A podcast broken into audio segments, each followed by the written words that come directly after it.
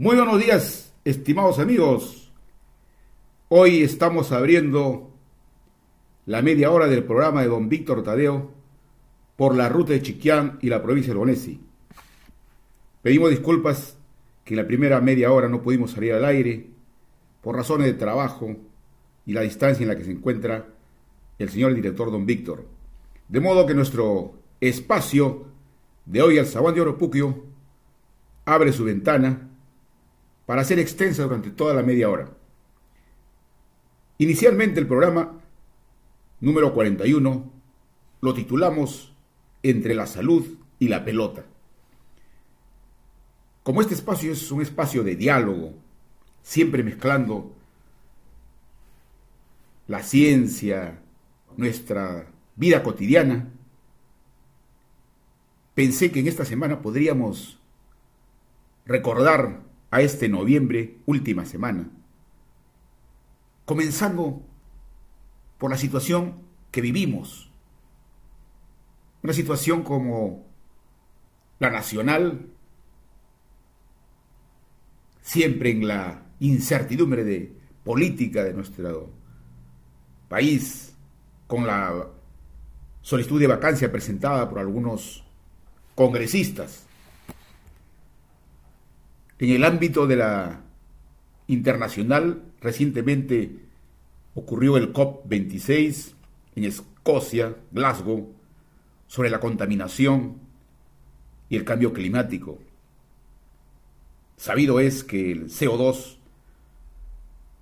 ha subido a la atmósfera e impide una refrigeración adecuada de nuestra Tierra y la temperatura está incrementándose con el peligro de la sobrevivencia humana. Pero también estamos observando a nuestro alrededor las elecciones en Chile. El día de hoy tenemos paisanos que están en Chile que seguramente estarán tan preocupados como nosotros sobre su futuro. Y en el ámbito de la ciencia también hemos observado noticias que pueden parecer de ciencia ficción, ya habían comenzado a hacer estudios, pero ahora se están intensificando, que es la producción de carne mediante las impresoras 3D. Sobre eso hablaremos y observaremos que siempre en la tendencia de que considerando que la Tierra no es infinita y considerando que el CO2 es una de las causas por las cuales ponen en peligro la sobrevivencia humana, toda la ciencia y la tecnología va camino hacia el cero carbón, se dice.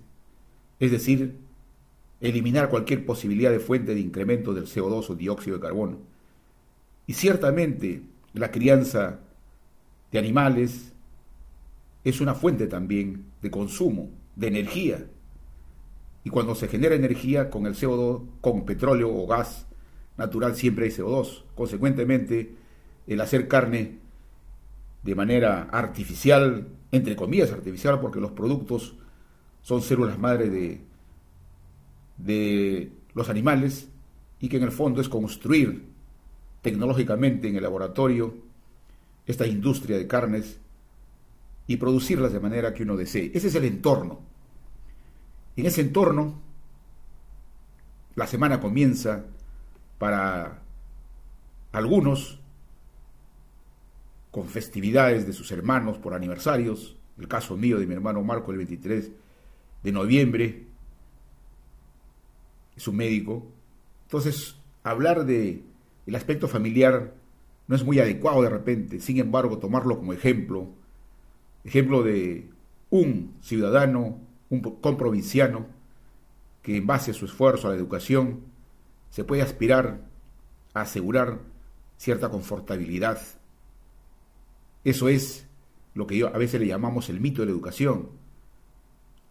Es decir, que no es cierto que con la educación no logres tú aspiraciones. Es más, es la única vía para gran cantidad de la población que mediante la educación se pueden alcanzar confortabilidad para tu familia y para tu persona. Pero también como seres humanos y con nosotros que somos deportistas, ¿Cómo no vamos a recordar que hace un año, el 25 de noviembre de 2020 falleció Maradona, uno de los jugadores más célebres de toda la historia del fútbol mundial. Y eso, además de la excelencia de su juego, y lo recordaba como tal, también uno debería preguntarse cómo es que una persona con esa presencia a nivel mundial, primero nacional en Argentina, terminó como tal. ¿Cómo es que llegó a ese final? Un final lamentable, lamentable por su salud, lamentable por ser un símbolo del deporte, y sin embargo terminó en manos de la droga y el olvido de su pueblo.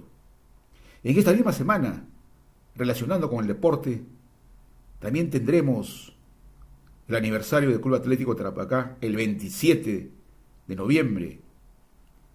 Entonces, ¿cómo no vamos a recordar hoy día, por esta, esta fecha, donde nuestros amigos tarapaqueños siempre son oyentes de este programa y seguramente tendrán festejos por este día. Ya nos han comunicado están convocando a una actividad de homenaje en Huacho.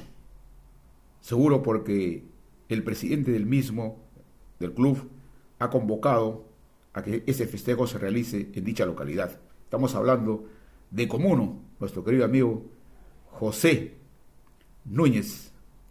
Él está planificando toda la estadía ya. Pero también tenemos que pensar que estamos casi llegando al final del año y como tal reflexionaremos o debemos reflexionar siempre sobre los balances. Es decir,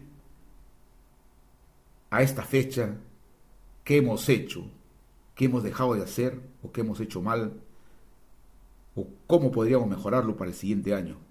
Siempre los balances deben ser un paso necesario en nuestra vida. No estamos acostumbrados tal vez a eso. Sin embargo, debería ser parte de nuestra cultura. Y todo esto lo decimos ¿por qué? Porque en este programa tenemos la necesidad tenemos la responsabilidad de fomentar la educación. Y la educación, unido a ese mensaje, que es parte de nuestra colección de libros que estamos produciendo, Chiquián Cultura, como lo iniciamos ese nombre ya desde inicios de, esta década, o de la década pasada, con el nombre de Chiquián Cultura. Entonces, esa es una responsabilidad que debemos tener nosotros los chiquianos en homenaje a esa tierra de maestros. Pero también recordar a la ciencia es porque aspiramos a un bienestar. Bienestar donde, que signifique el acceso a nuestras necesidades, el acceso a tener la posibilidad de, llevar a cabo nuestras oportunidades, nuestras potencialidades. Y por supuesto, el bienestar también está relacionado con la felicidad.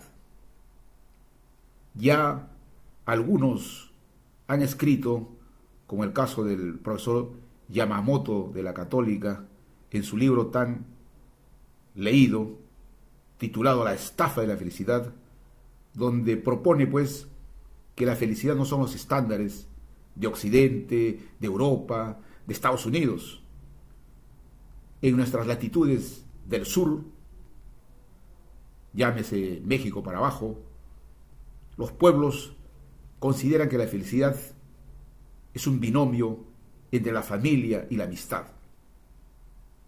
Fortalecer tu familia, mantener la amistad, son pilares que nuestros pueblos son los que provocan esa denominación de felicidad, que no es, por supuesto, necesariamente la adquirir dos o tres movilidades, autos de todos los modelos, tecnologías de las más recientes. No. Y ese ejemplo de esa fórmula familia, amistad, son los pueblos pequeños como Chiquián, donde los amigos se comparten desde la niñez y mantienen ese espíritu de unidad, ese espíritu de familiaridad. Y por eso es que me atrevo a decir, no con evidencias científicas, pero sí con resultados que se ven, que nuestros familiares, muchos en Chiquián, son longevos. Yo conozco muchos que sobrepasan los 90, 95 años, y muchos de ellos sin pasar muchos días en los hospitales ni nada por el estilo. Entonces ahí hay una esencia de bienestar provocado, por supuesto, por el ambiente, la naturaleza, la comida, el disminuir el estrés y todo eso, pero es en el fondo también es exaltar la amistad. Y y en esa amistad está precisamente el deporte.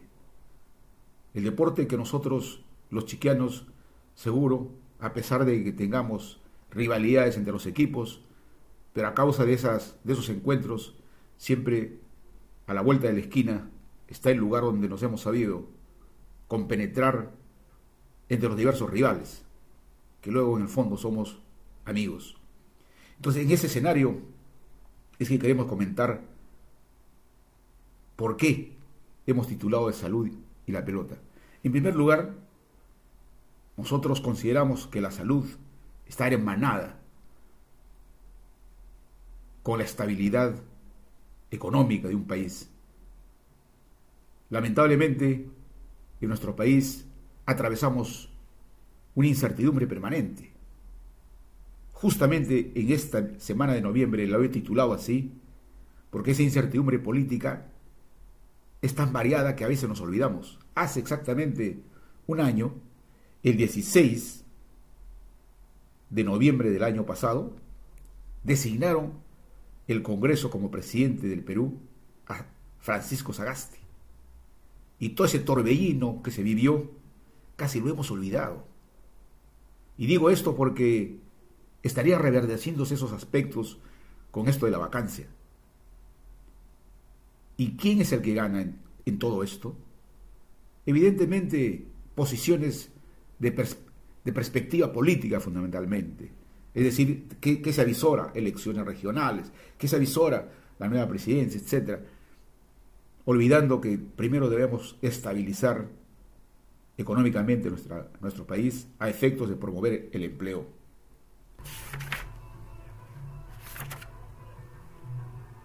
Continuamos con su programa El Sabán de Oropuquio como parte de, del programa por la ruta de Chiquián y la provincia de Bolognesi.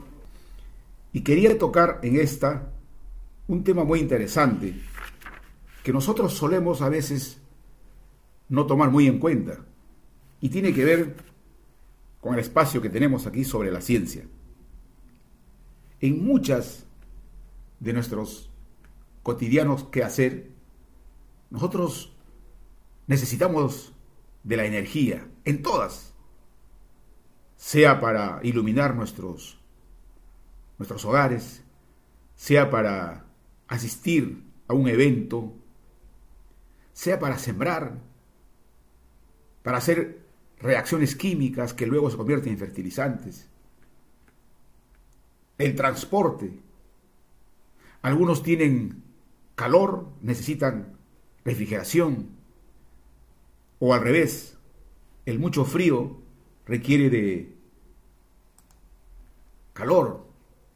Y en todas ellas, inevitablemente, estamos necesitando de la energía.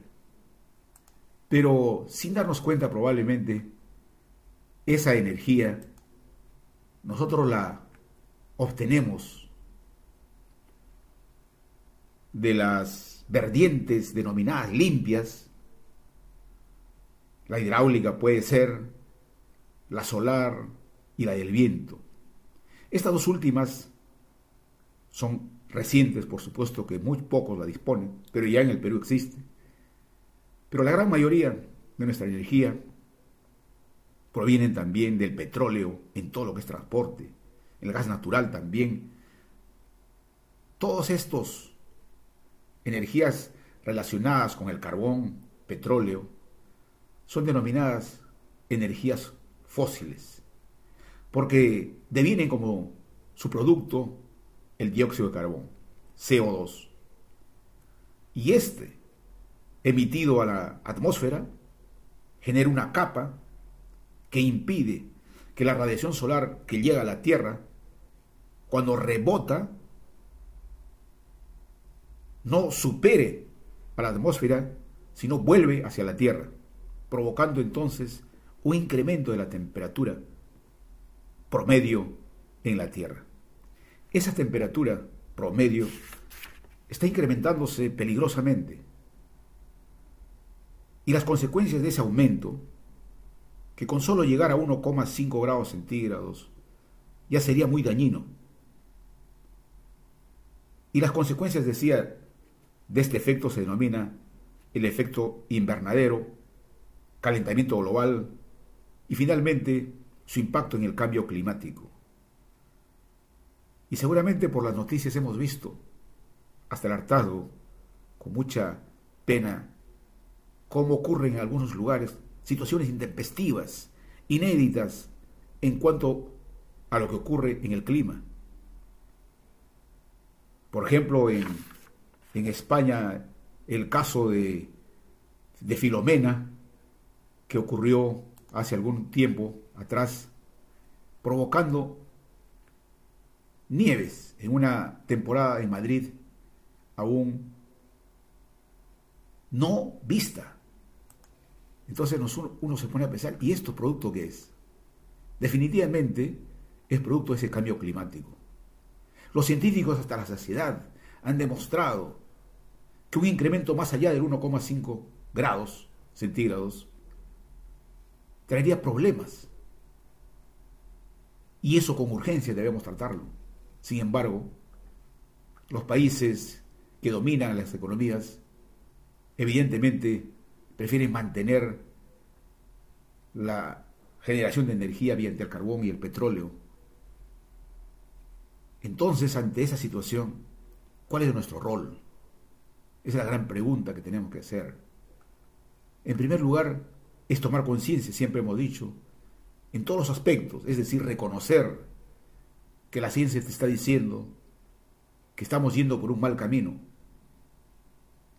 y que es obligación nuestra tender hacia el cero emisión de CO2. Es difícil, pero para eso está en el tiempo. Las políticas ambientales tienen que ir hacia eso.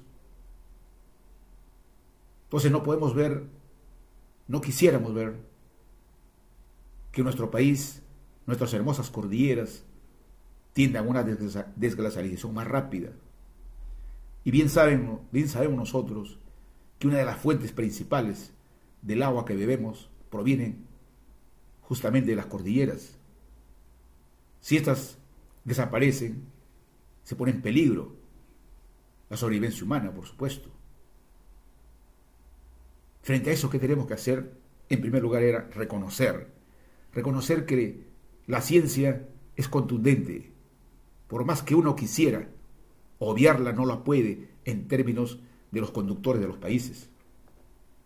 Por eso, en esta conferencia internacional, en este encuentro internacional, los jóvenes han sido los promotores, digamos, de tomar esa conciencia. ¿No es cierto? Entonces, aun cuando el petróleo se está utilizando casi en un 30%, el carbón un 25%, tenemos que disminuirla. Y la solución es contundente. Se tiene que ir a la disminución de esas fuentes de energía por más torturosa que fuera, por más difícil que fuera, tenemos que tender a ella y en contrapartida propugnar, promover las energías renovables. Porque nuestros herederos son los que tienen que seguir teniendo una tierra mejorada. De, un mensaje siempre se dice es que nosotros hemos tomado prestados de nuestros hijos esta tierra no es que la hemos heredado de nuestros padres. Es mejor pensar que hemos tomado prestado de nuestros hijos y hay que entregarle esa tierra. En ese rubro, una de las fuentes ya reconocidas es la energía nuclear. La energía nuclear mediante dos tipos de combustibles. A diferencia de los combustibles fósiles, en la energía nuclear el combustible es el uranio. Y el uranio puede encontrarse en algunas partes, no en, en la mayoría de los países de la Tierra.